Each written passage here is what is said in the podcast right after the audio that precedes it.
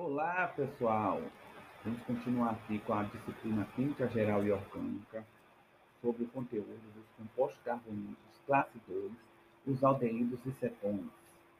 Então, aldeídos e cetonas têm um grupo acila ligado a um grupo hidrogênio ou alquilarila, que não pode ser prontamente substituído por outro grupo.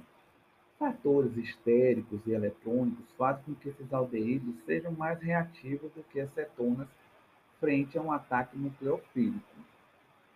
E, comparando ainda a parte das reações ou da reatividade, aldeídos e cetonas são menos reativos do que os cloretos de acila e são mais reativos do que os ésteres, ácidos carboxílicos e amidas. Diferente dos cloreto, diacila, ésteres, ah, que sofrem reações de substituição nucleofílica acílica com esses nucleófilos.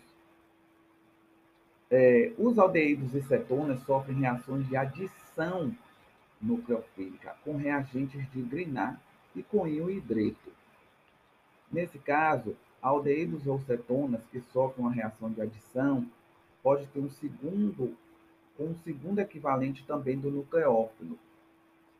Bom, nesse caso aí, o intermediário tetraédrico formado pelo ataque de nucleófilo a um composto carbonílico será estável se o carbono tetraédrico recém-formado não estiver ligado a um segundo átomo ou grupo eletronegativo. E se estiver ligado, geralmente será instável.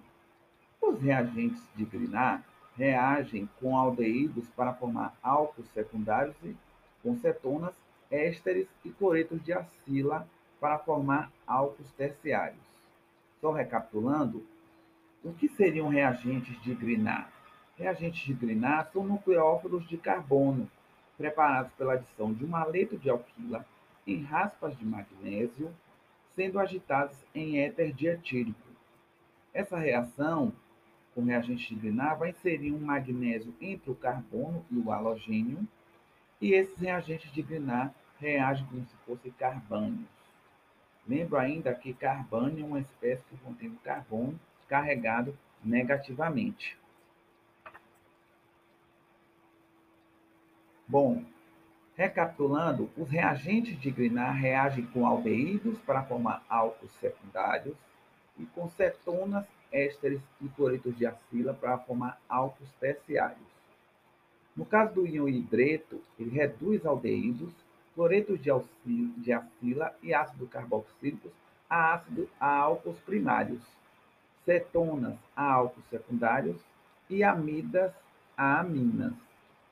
Aldeídos e cetonas reagem com aminas primárias para formar iminas.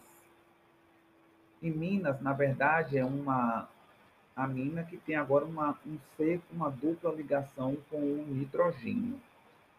E as aminas secundárias para formar enaminas.